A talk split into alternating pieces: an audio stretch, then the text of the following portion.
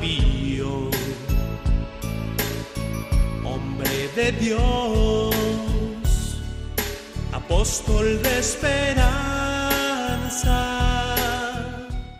El Padre Pío, en el umbral del paraíso, con el Padre Isaac Parra.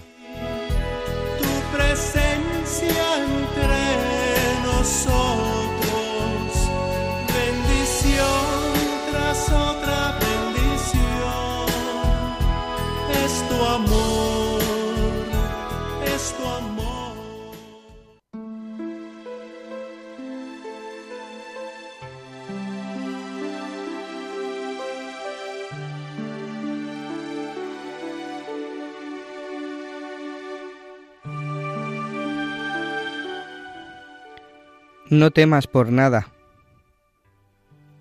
Al contrario, considérate muy afortunada por haber sido hecha digna y partícipe de los dolores del hombre Dios. No es abandono, por tanto, todo esto, sino amor y amor muy especial que Dios te va demostrando. No es castigo, sino amor, y amor delicadísimo.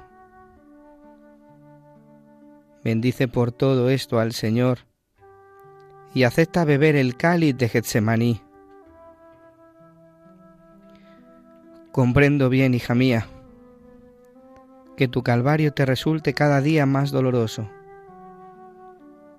Pero piensa que Jesús ha llevado a cabo la obra de nuestra redención en el Calvario y que en el Calvario debe completarse la salvación de las almas redimidas.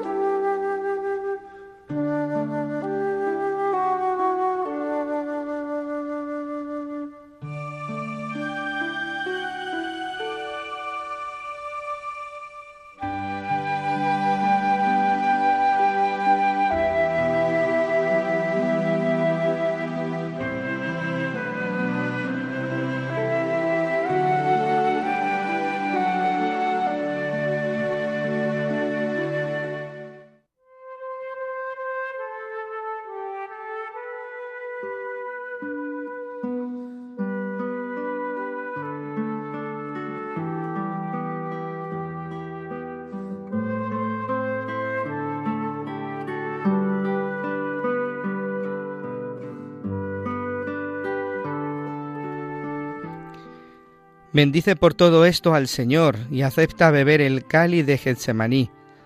Cuánto tenemos que agradecer y bendecir al Señor nuestro Dios por cómo nos cuida, por cómo nos ama cada día.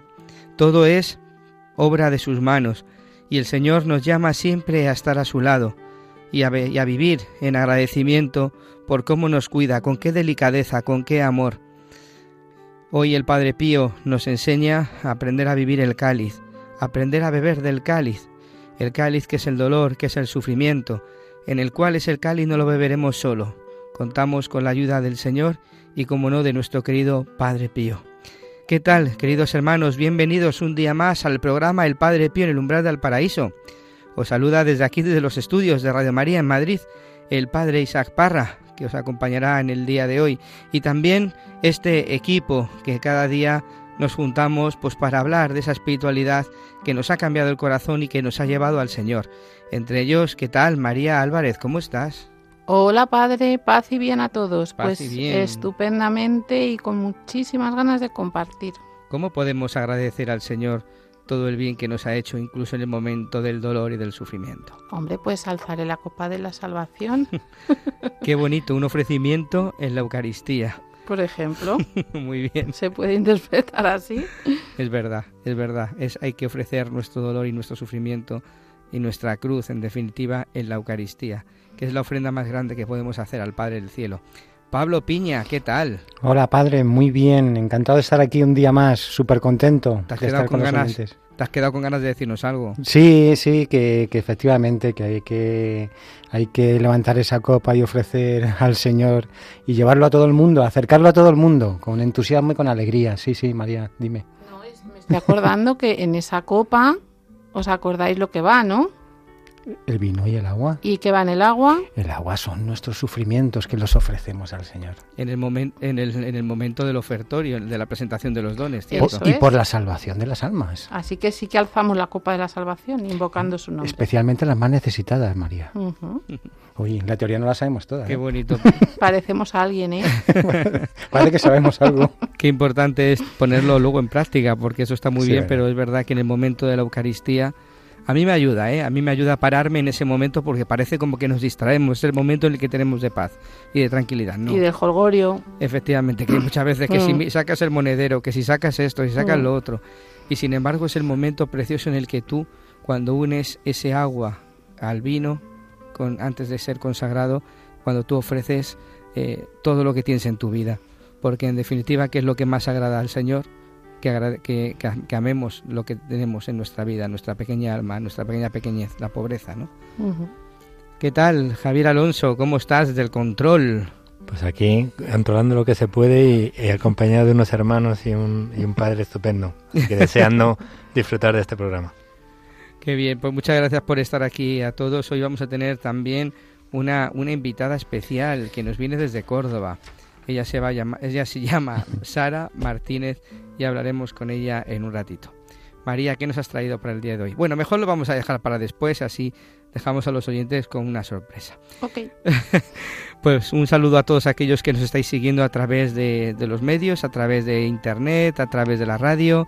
Un saludo muy especial a todos los que estáis en los hospitales, como siempre hacemos, que estamos muy cerca de vosotros, os nos acompañamos en este día y sobre todo os tenemos muy cerca del corazón, como así el mismo Padre Pío eh, tenía a sus enfermos cerca de él.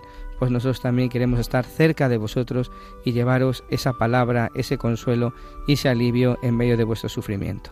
Sabéis que podéis eh, escribirnos a través del correo electrónico padrepío arroba radiomaria.es. Pues esto y otras muchas cosas más aquí en este programa, El Padre Pío en el umbral del paraíso. Comenzamos.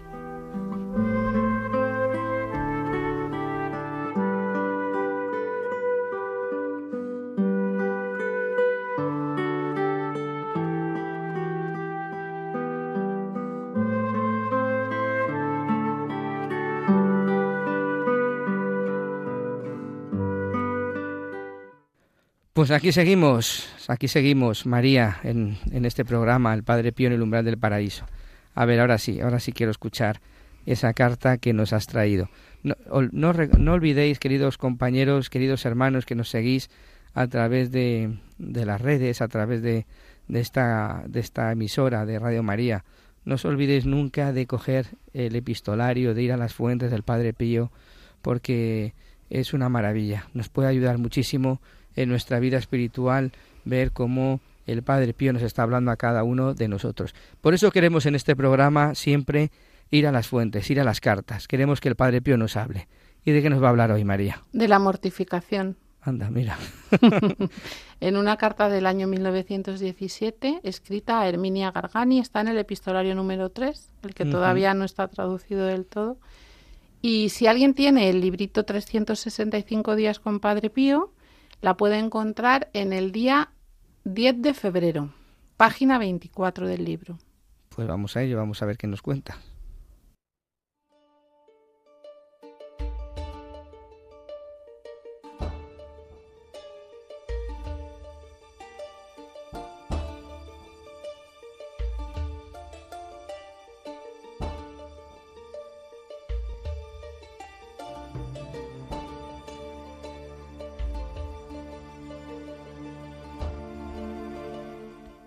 Es ya el momento de confesarlo.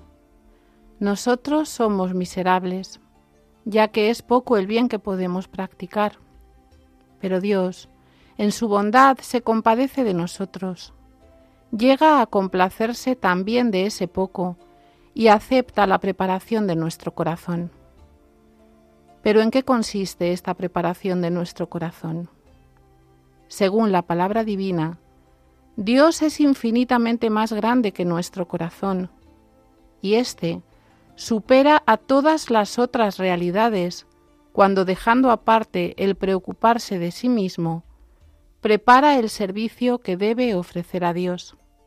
Es decir, cuando acepta el compromiso de servir a Dios, de amarlo, de amar al prójimo, de observar la mortificación de los sentidos externos e internos y otros buenos propósitos.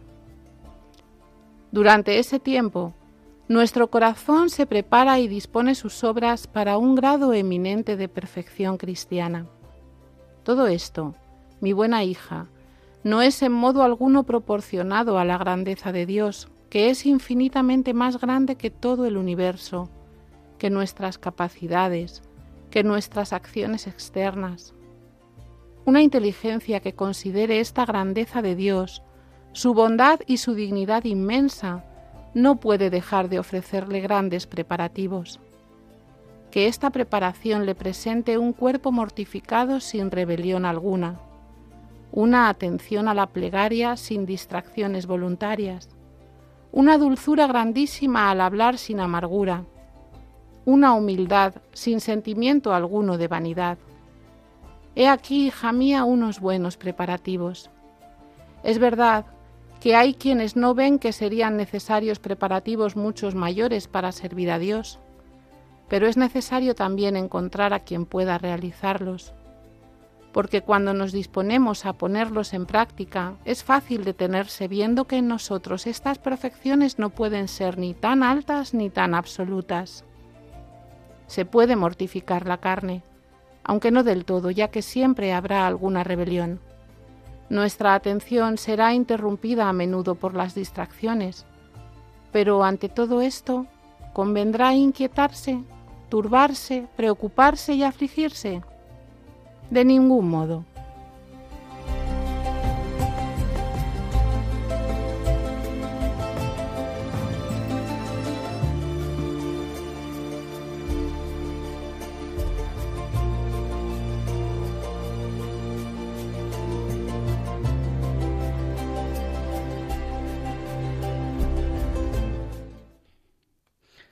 Muchas gracias María por, por esta carta que, que has elegido.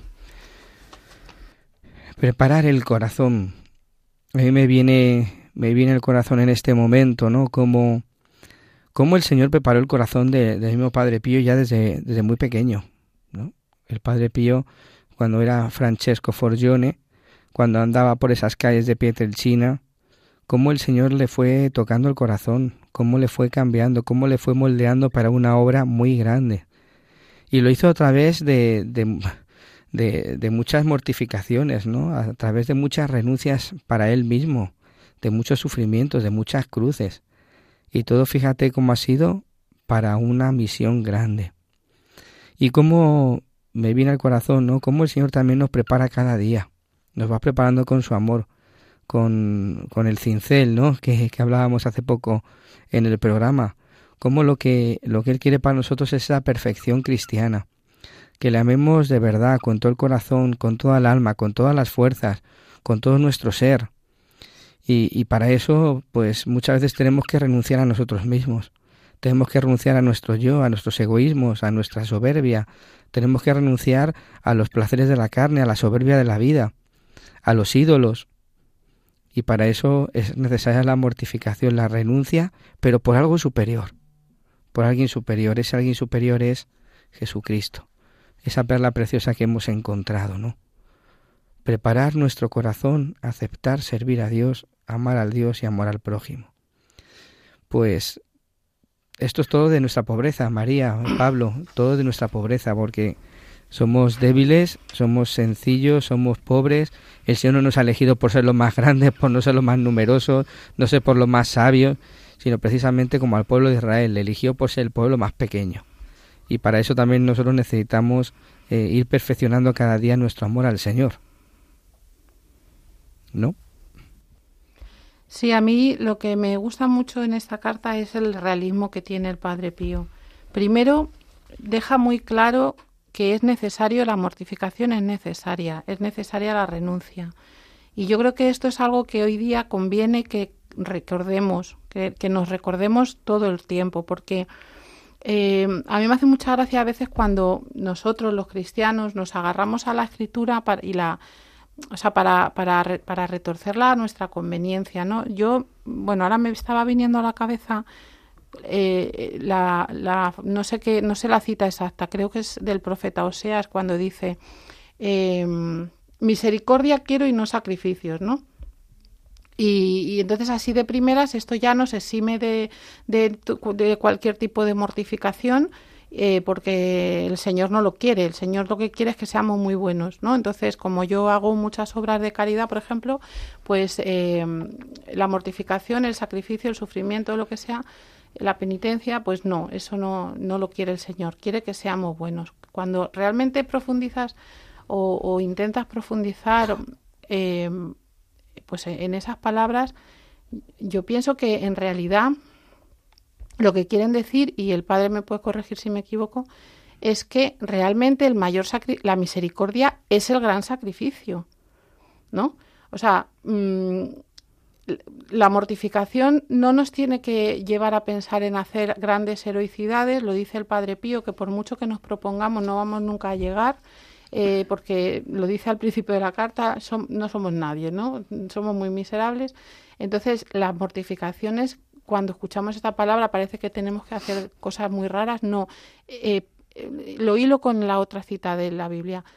La mortificación es el vivir en un espíritu de misericordia, que es un espíritu de entrega al otro, de renuncia al yo y, pues un poco mm, mortificar nuestra propia voluntad y nuestro propio eh, nuestro ego, nuestro placer, nuestra conveniencia por el bien del hermano, entonces, en la misericordia ya está el sacrificio. No hay que, no hay que interpretar al Señor así de esta forma. Lo digo porque lo he oído recientemente, ¿no? Y me chirriaba y dándole vueltas. No, es que la mortificación está en desde que te levantas por la mañana hasta que te acuestas, en la actitud con la que tú vas a abordar a las personas que Dios te ponga en el camino. Y si esas personas, el, el, la relación con ellas tu, estar con ellas, tu ser para ellas, es un, un desde, desde, una entrega y desde una renuncia y, desde un pensar en ellos antes que en ti, ya te estás mortificando. Que está claro, porque el Padre Pío lo dice, que vas a caer, que no va a ser suficiente, que, que te vas a proponer. Que sí, sí, o sea, el Señor cuenta con eso y nosotros tenemos que saber que eso va a pasar y como Él bien dice al final, ¿nos, nos turbaremos? Pues no. Es la mortificación es la que la, carta, el pasaje que tú decías era Oseas 6, ¿no? Porque misericordia quiero y no sacrificios. Claro, que la misericordia conlleva un sacrificio, porque también aceptar la realidad de mucha gente o de nosotros mismos también es una o sea, que eso es una, una mortificación, ¿no? Y luego también está la mortificación que tú misma te buscas, ¿no? Como un acto de amor al Señor, que es la penitencia. La penitencia es reparar, es poner amor donde no lo ha habido, ¿no? Mm. Y yo creo que en nuestra vida también debe de haber un poco de penitencia, también en, pues en por nuestros pecados, ¿no?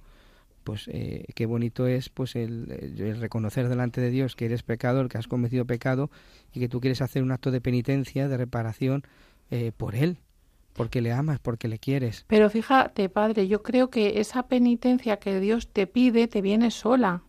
Claro. A ver, que yo no digo que, la, que los santos hacían penitencias extra, ¿no? Que ellos se ponían, eh, pues hablando con sus directores espirituales y todo esto, y por supuesto eso es querido por Dios, es bueno, santifica y tal. Yo hablo de la gente de a pie, o sea, la gente como nosotros, las amas de casa, los padres de familia. Eh, cuando tienes que reparar eh, pues porque eres orgulloso, porque eres soberbio, porque eres egoísta, porque eres lo que sea, si tú eres capaz, o sea, se puede ver en tu vida diaria donde el Señor te va pidiendo que repares eso. Porque a lo mejor al que es muy vanidoso le da una vida de un fracaso detrás de otro, a lo mejor en, en sus intentos de lucirse. Es que esa es la penitencia. Claro, el que es muy orgulloso, pues a lo mejor le da humillaciones eh, públicas en determinadas ocasiones. El, el que es muy, no sé, se me ocurren esas dos de momento, pero que aceptar el que día vienen a día, solas. Aceptar el día a día, aceptar el, la jornada ya es una misma eh, penitencia y mortificación, porque a veces suceden cosas que tú no quieres y no buscas, y eso conlleva un dolor, conlleva un sufrimiento, conlleva una aceptación. Eso es, y, y si las llevas esas situaciones a la oración, te vas a dar cuenta que vienen a reparar un pecado tuyo de una forma o de otra. Entonces, mm, que sí, que en un momento dado, en un grado superior de santidad, se buscan penitencias, pues eso, como sabemos que hacía el Padre Pío, vale. Pero para la gente del día a día, como nosotros, así normal, pues es que la, la misma vida con sus afanes se puede vivir con espíritu de penitencia, no hace falta ir más. ¿Y cómo te perfecciona todo esto? ¿Cómo te hace que ames más al Señor? Te purifica, te pule, te limpia, ¿no? Claro. El otro día hablaba yo con, uy, qué risa, con una amiga, ¿no? Decía, yo es que es más mayor que yo, y me decía, cuando yo era joven me quería ir a misiones y me quería comer el mundo en Kenia, en no sé dónde, en el Congo, porque es una mujer súper activa con mucha capacidad de trabajo, con mucho empuje y mucha fuerza, ¿no? Pero es ama de casa, es, pues está en su casica y haciendo los guisos en la cocina y tal, y sin ir a ninguna parte. Entonces me dice, cuando yo era joven quería hacer y tal. La reflexión que hicimos las dos es, el padre Pío quería ser un pobre fraile que reza, que le dejaran en paz. Hablábamos del cardenal Merri del Val, que él lo único que quería era ser párroco allí en Inglaterra, que le dejaran tranquilo evangelizando a protestantes y tal. Y a los dos, por un camino o por otro, el Señor los encumbró, ¿no? Los hizo famosos, los da... su humillación fue esa. Y nosotras que queríamos irnos a Kenia, comernos el mundo, el Congo, lo otro, y decíamos, lado, estamos aquí en la cocina haciendo la lenteja. Claro, pues esa es nuestra penitencia, que no, no hace falta complicarse la vida. Es aceptar lo que vives en cada momento con espíritu de amor. Eso es, que el Señor ha preparado un plan para ti, un plan de vida, que si lo vas siguiendo, si te vas dejando, es un plan que te va a ir perfeccionando poquito a poco. Claro que no nos gusta muchas veces lo que nos toca vivir, pero claro, es que mm, si nos pusiéramos a vivir lo que nos apetece a nosotros, acabamos todos en el infierno seguro. claro. No, lo que ocurre es que podemos convertirnos, o que es lo que la sociedad hoy en día te vende, ¿no? Convertirnos en dioses y nosotros montarnos nuestra película para para intentar ser lo que no somos, ¿no? Porque no somos nada sin el Señor. Con el Señor lo somos todo, ¿no? Yo, eh, es verdad que en esta carta hay varias cosas, bueno, muchísimas cosas, pero vamos, sobre todo el tener claro en, en, la vida, en cada día que amanece, que, nuestro día es para servir a, a, Dios y tener ese compromiso, ¿no? En lo que hoy me suceda, pues... Eh, pues por ti, Señor. A mí me, recordaba mucho también la carta, ¿no? Pues las, las palabras del sacerdote en cada Eucaristía, ¿no? Por Él y con Él. Ya en Él eso se queda para los santos, yo creo, pero al menos nosotros los católicos tenemos que hacer las cosas por Él y con Él. ¿eh? Porque sentirle ya como, como, como San Pablo, no, es Cristo quien vive en mí, eso ya se queda para los santos. Pero es verdad que, que tenemos que, intentar. Y sobre todo en esa mortificación, otra cosa que me, me lleva mucho al corazón es sin rebelión. Y y es verdad que eso no significa sin dolor, sin pena, sin, sin malos momentos, porque, porque en esa mortificación pues, podemos sufrir de, determinados estados de ánimo, ¿no? que no podemos además dominar. ¿no? Podemos pedir ayuda, podemos consolarnos, ¿no? pero sobre todo ahí lo que interviene es la obediencia. La obediencia, yo creo, o yo lo veo en mí, ¿no? La obediencia de que, aún no entendiendo nada y saber que, esto me que estoy en ese proceso de mortificación, pues soy obediente al Señor y sigo, no abandono eh, los sacramentos, no sigo rezando, eh, me acerco a la confesión, intento cuidarme ¿no? esa situación. Es verdad que, como digo, muchas, en eh, muchas situaciones de estas no entendemos nada, pero, pero sí que tenemos que confiar en el Señor. Ahí es donde se pone a prueba nuestra confianza y donde se refuerza, porque al final en cada prueba es un, tenemos que ver un avance, ¿no? es, es lo que lo que lo que tenemos que vivir ¿eh? en cada momento, ¿no? En cada cuaresma, por ejemplo, pues ¿qué, ¿qué, significa? Pues un avance en nuestra fe, ¿no? Madurar en nuestra fe, porque cada, cada mortificación es, es un momento esplendoroso para, para vivir una experiencia junto al Señor y para avanzar. Es como lo veo yo. Y los cristianos de a pie, así que no somos ni el Padre Pío ni, ni San Francisco ni nada, ¿podemos decir es Cristo quien vive en mí? Yo no me atrevería a eso. No me a ver, si comulgas frecuentemente, es Cristo quien vive en mí. O sea, yo creo, que eso se queda para un grado de santidad. Si dejas, que Cristo sea, si dejas que Cristo sea el que actúe en ti. Si dejas que Cristo actúe en ti, por medio de ti, no soy yo, es Cristo quien vive en mí, dice San Pablo. Pero San Pablo también pecaba. Sí. Y cuando pecaba, Cristo también vivía en él. Pregunto, es que claro, es que Pablo ha abierto aquí un melón. Ahora. No, pero el melón no le ha abierto tanto.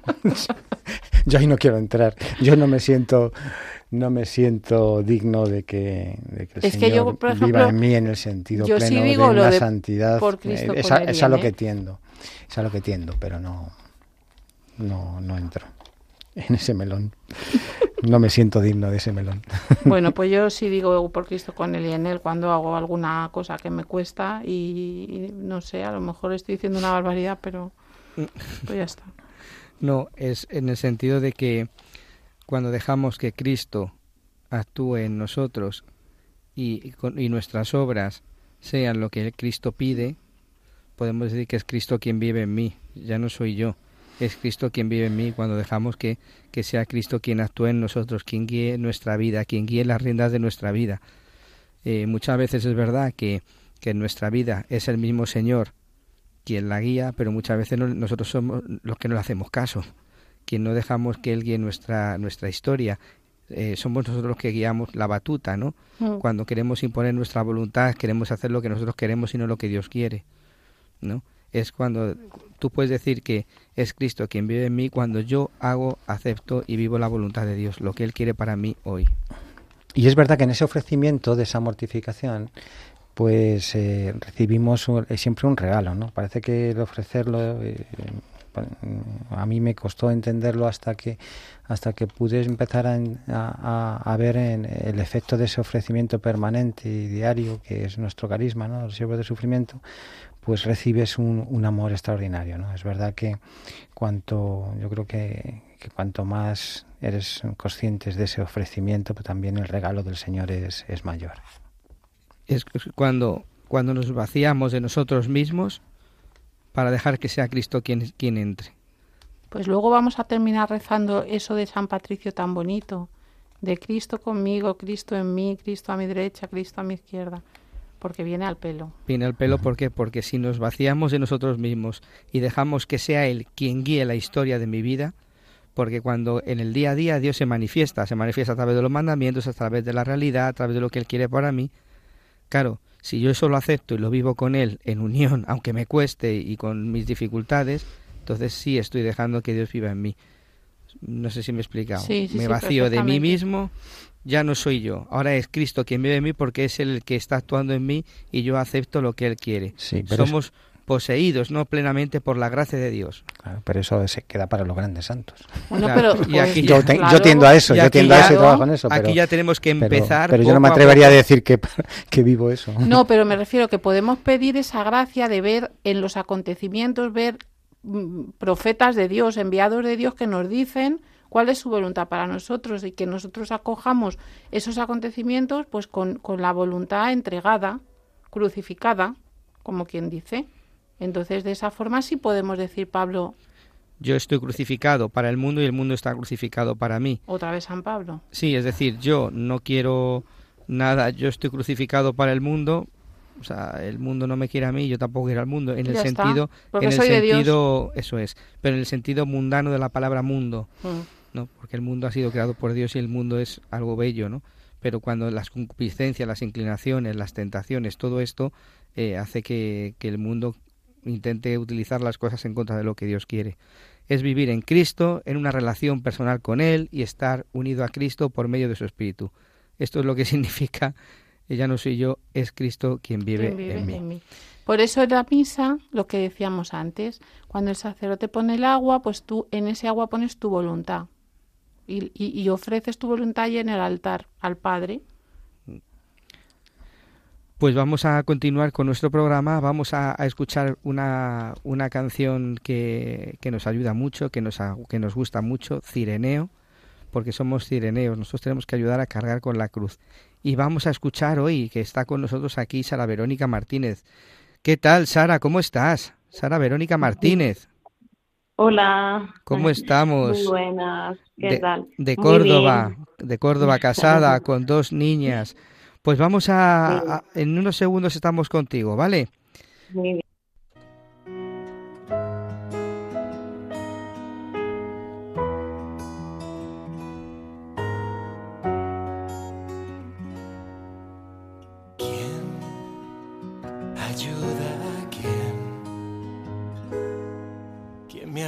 los ojos a la eternidad.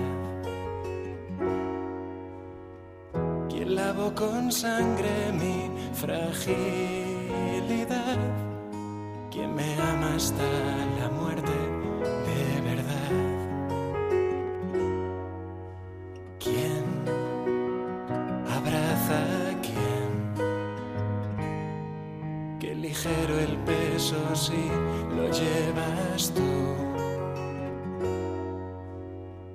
Cuánto suman dos miradas y una cruz. Quiero ser un cirineo de Jesús.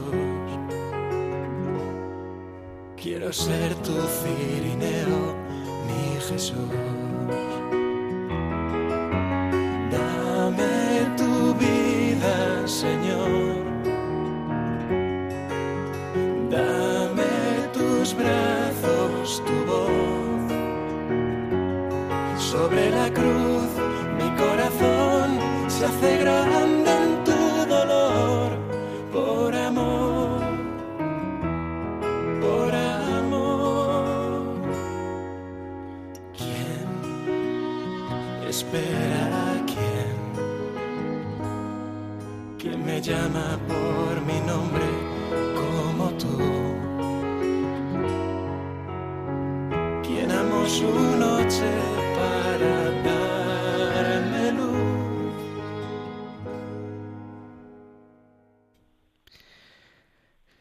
Sara Verónica Martínez, ¿qué tal? ¿Cómo estás?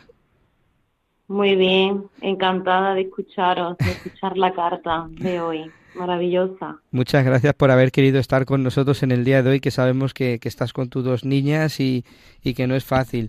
Pero te agradecemos mucho de todo corazón el que, el que estés aquí con, con nosotros. Eh, vamos a, a, que nos cuentes un poquito cómo es tu experiencia con, con el Padre Pío, cómo le conociste al mismo Padre Pío. Bueno, eh, antes de nada, pues agradeceros también darme esta oportunidad de darme voz en un programa que le tengo tanto cariño desde hace tanto tiempo.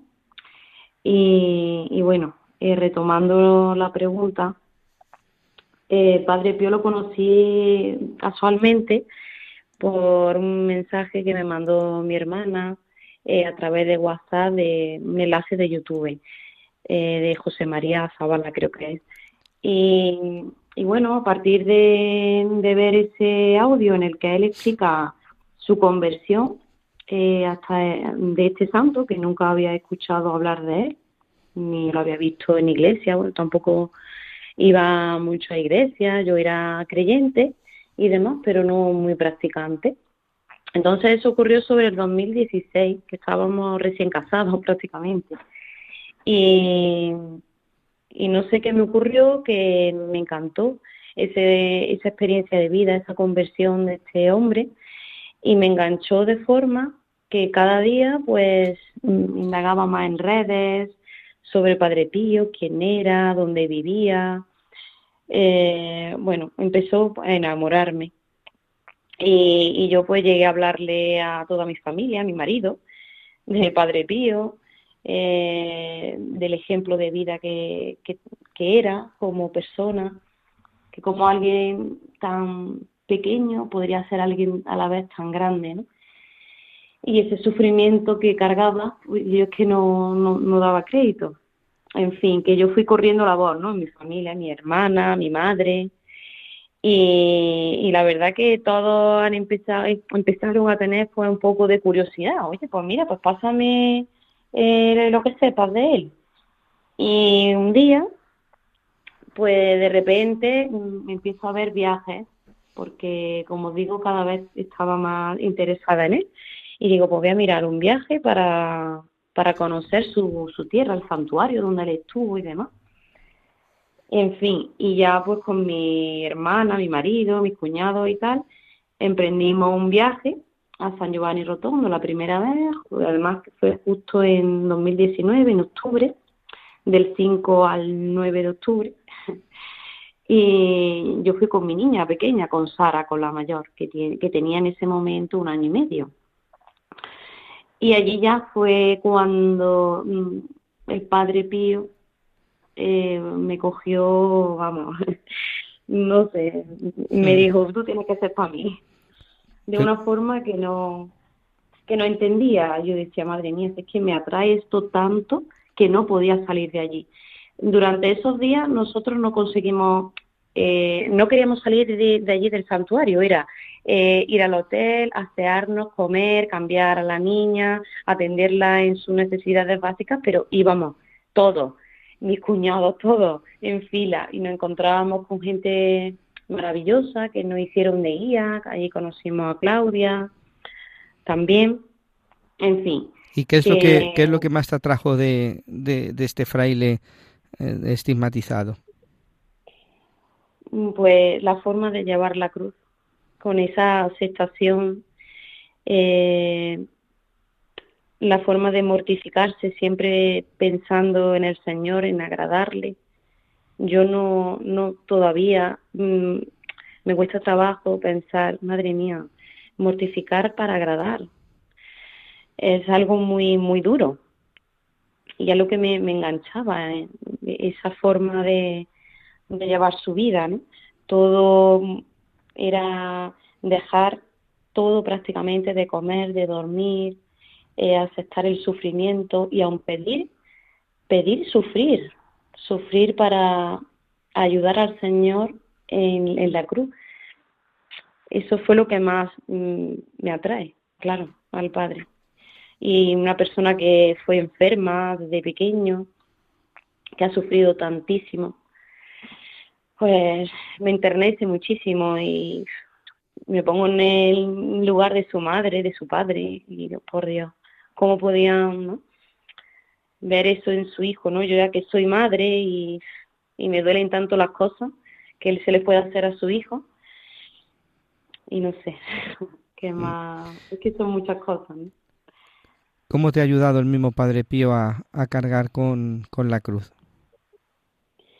Bueno, pues eh, la verdad que cuando entró Padre Pío en, la, en mi vida, pues era como el Señor lo mandó como instrumento para ayudarnos eh, lo que después pues no el Señor nos iba a poner como prueba en la vida.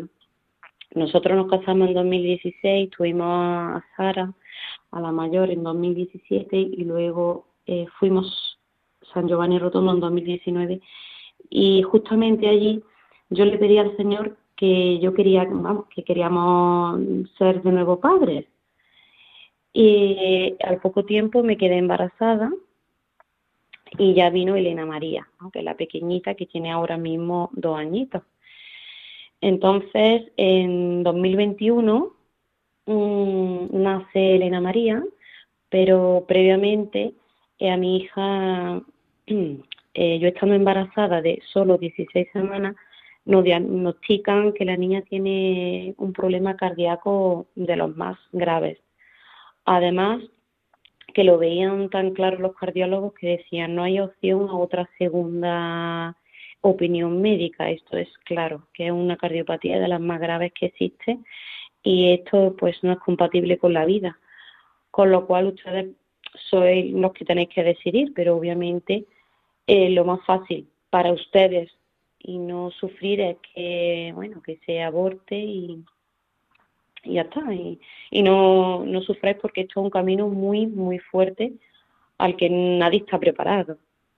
En fin, eso ocurrió un 26 de agosto, no se me olvidan esas fechas porque además el 26 de agosto de, de 2020 eh, hacía años de la defunción de mi padre.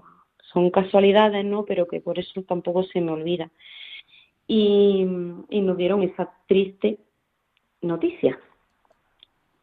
Entonces, claro, eh, había que sobre, había que eh, poner una balanza, Dios mío, ¿qué, ¿qué, hacemos? ¿Qué hacemos? Estamos, estábamos en un brete muy grande. Nosotros teníamos mucha fe.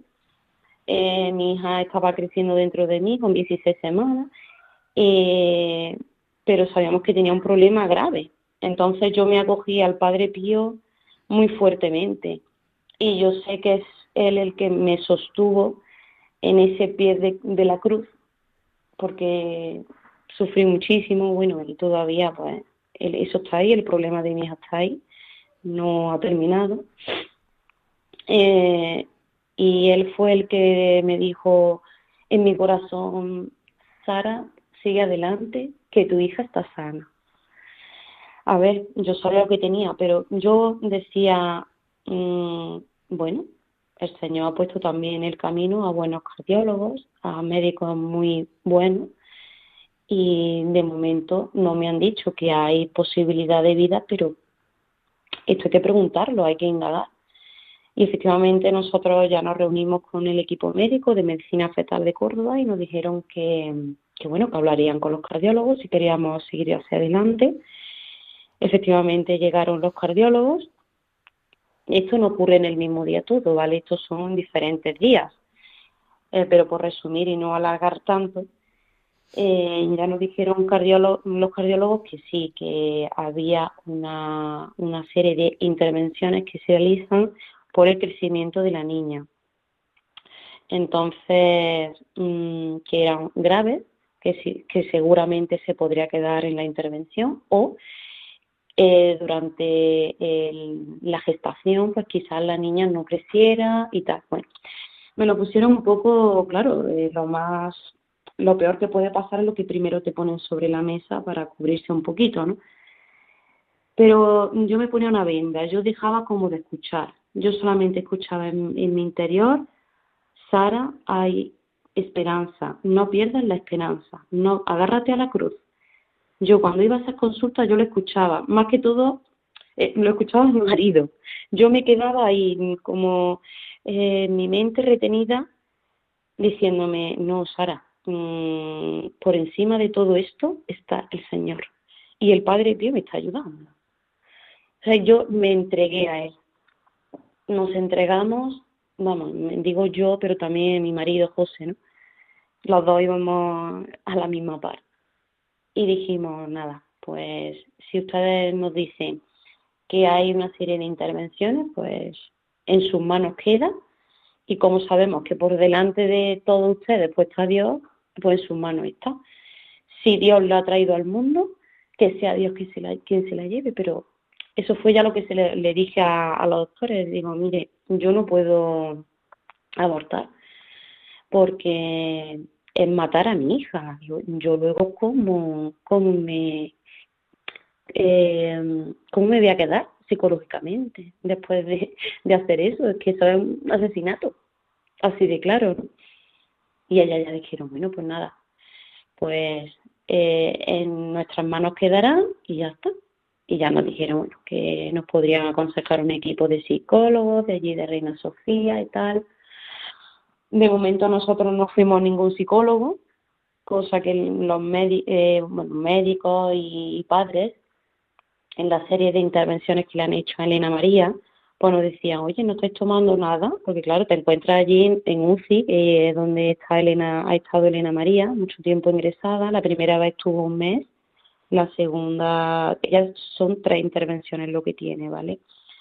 Eh, la primera fue con nueve días de vida, la segunda eh, con siete meses y la tercera fue una intervención para corregir un error que hubo de la primera. Y gracias a Dios se dieron cuenta y, bueno, pues se lo corrigieron. Pero claro, hacer operaciones cardiovasculares requieren eh, una máquina extracorpórea, eso es, eh, difícil de pensarlo, donde paran pulmones, corazón, muchas cosas. Entonces mm, requiere de UCI, evidentemente, hay que entubarla, hay que... Entonces, esa, la última intervención, que fue una corrección, pues claro, conlleva todo eso, también está otra vez en peligro. Por eso digo que mm, amo profundamente a Padre Pío. Él es el que ha hecho todo esto. Mm, le debo todo. Y veo la cara de mi hija, su sonrisa, eh, sus ganas de vivir. Yo ya lo sentía desde el vientre, porque cuando ella, ella crecía dentro de mí y muy bien. Mm, cada vez que íbamos a las revisiones nos decían, madre mía, esta niña está engordando por semana. Un niño con este tipo de cardiopatías normalmente, según la estadística, suelen nacer con dos kilos y medio, no llegan algunos. Y ella pesó casi cuatro kilos. Es decir, hubo un médico que me dijo, tu hija es que rompe la estadística.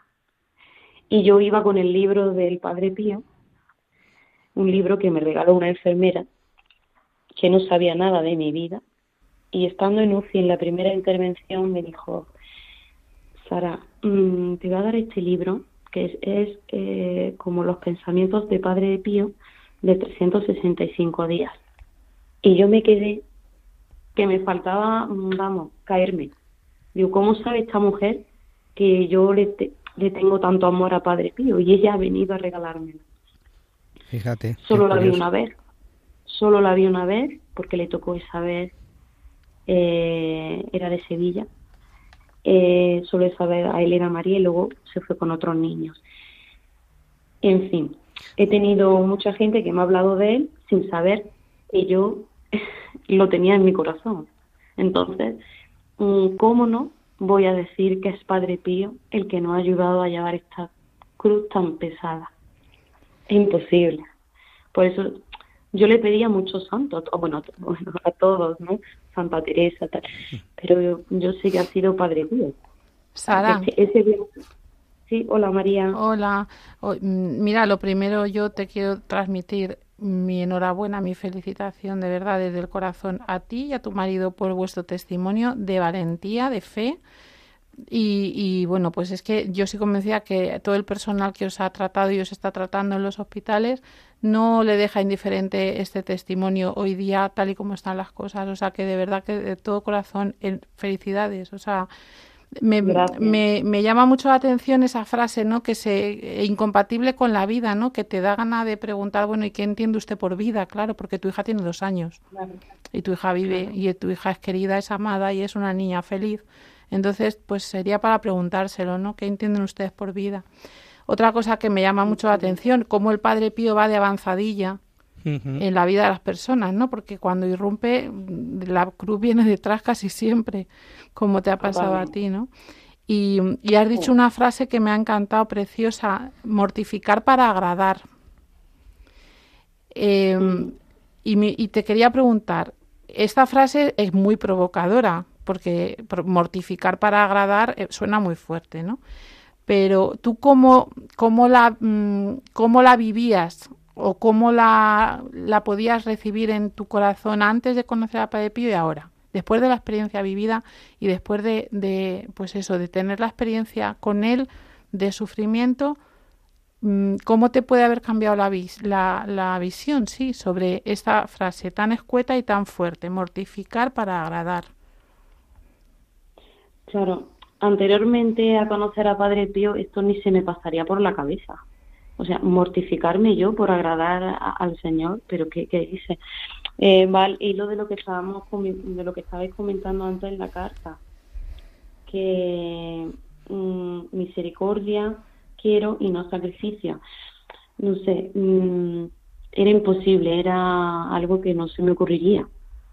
Pero después de esta prueba de Dios si lo, lo vivo con esperanza.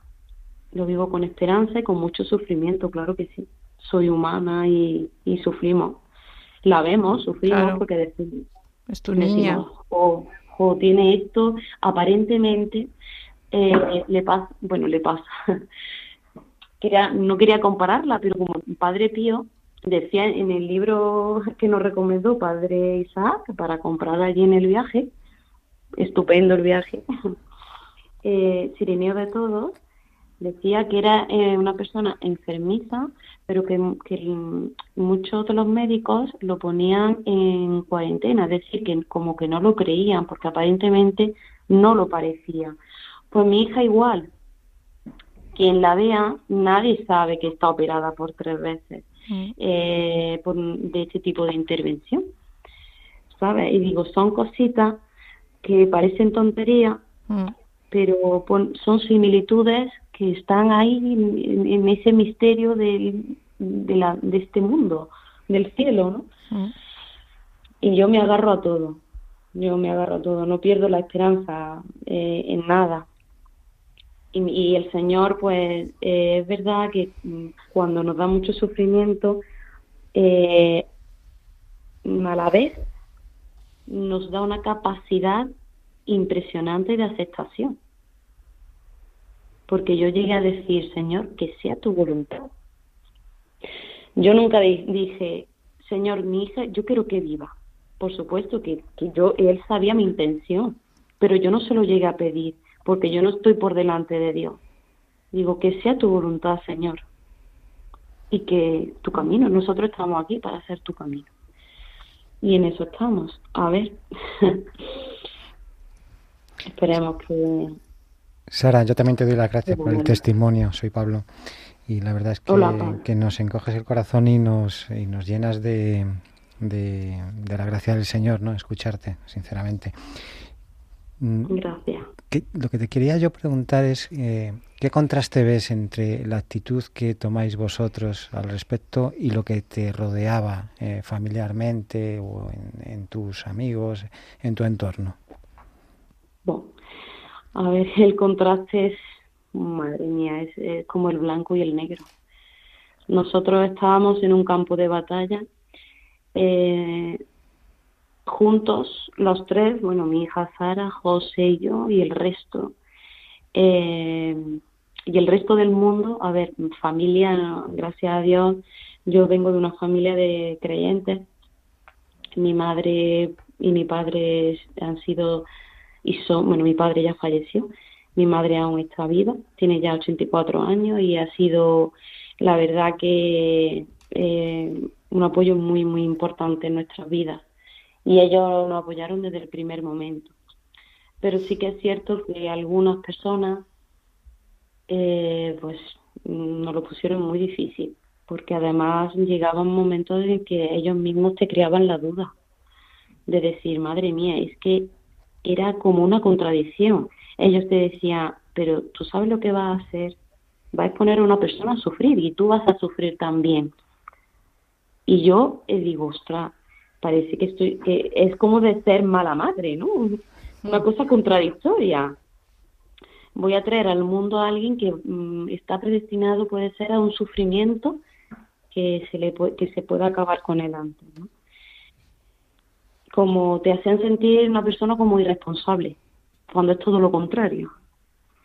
En fin, ha sido mucho altibajo en este camino y, lleno de contrastes totalmente, pero sí que nos encontramos en una tribulación eh, solos, solos, mm, totalmente, que nos daban por un lado y por otro. Mm, Sara Verónica, pues Hola, padre. estamos terminando ya el programa, nos quedan pocos minutos, eh, nos quedamos con ganas de más, nos quedamos con ganas de más de escucharte de la obra que, que Dios ha hecho en ti por medio del Padre Pío y que no deja de sorprendernos, ¿no? Siempre que escuchamos un testimonio para nosotros es una bendición de Dios.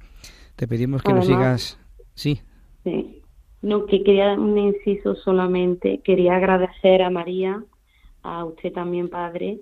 Eh, sin conocerlos de nada, mandé un correo electrónico a ambos. Eh, a María fue un WhatsApp y a usted un correo electrónico para que rezaran por ella en la hora en la hora santa de ahí de Radio María bajo el manto de la Virgen y, también a Luis Fernando de Prada a todos que rezaron por ella o sea que ustedes también habéis estabais sin saberlo eh, en esta obra de Dios Sí, efectivamente me acuerdo de ese mensaje que, que enviamos también a la comunidad nuestra de los siervos para que rezaran por ello. Pues eh, muchas gracias, Sara Verónica Martínez, por haber querido estar aquí con nosotros desde Córdoba. Pues gracias, no te vayas y quédate con nosotros para terminar el programa, ¿vale? Vale. muchas gracias. Pues estamos terminando ya este programa, eh, siempre pues con el corazón lleno y, y agradecido, ¿verdad? Queridos hermanos que es aquí, en el estudio. Pues sí, la verdad es que es una maravilla escuchar a las personas que ver lo que el Padre Pío hace, ver lo que el Señor hace a través del Padre Pío, es, es muy bonito. La verdad es que reconforta. No, y ver sobre todo el contraste de, de, lo que es el mundo, de lo mundano y lo que y la gracia de vivir la fe, ¿no? Porque cuando hay resurrección, cuando, pues, pues cuando podemos afrontar el sufrimiento, cuando creemos en la eternidad y cuando tenemos la esperanza. Pero un mundo sin esperanza, un mundo que huye del sufrimiento, que ve inútil el sufrimiento. Esa es la, la tremenda desgracia de la sociedad que, que, que, en que vivimos. Y que te propone como algo bueno Eso lo peor, es. lo más terrible. Es que es una cosa... Por eso sigamos adelante y, y, mucho ánimo para todos, ¿no? Porque en, en definitiva todos sufrimos. Eh, la diferencia es saber eh, la utilidad y la gracia de, del sufrimiento, ¿no? Pues muchas gracias a los dos por haber estado aquí con nosotros. Gracias a María, a Pablo, a Javi desde el control. Pues estamos terminando. Recordaros que podéis poneros en contacto con nosotros a través del correo electrónico padrepío arroba radiomaria.es y que podéis descargaros el podcast eh, desde la página web de, de Radio María. Muchas gracias a todos y hasta el próximo programa. Hombre de amor, tu nombre Padre Pío, hombre de Dios apóstol de esperanza. Han escuchado El Padre Pío en el umbral del paraíso con el Padre Isaac Parra.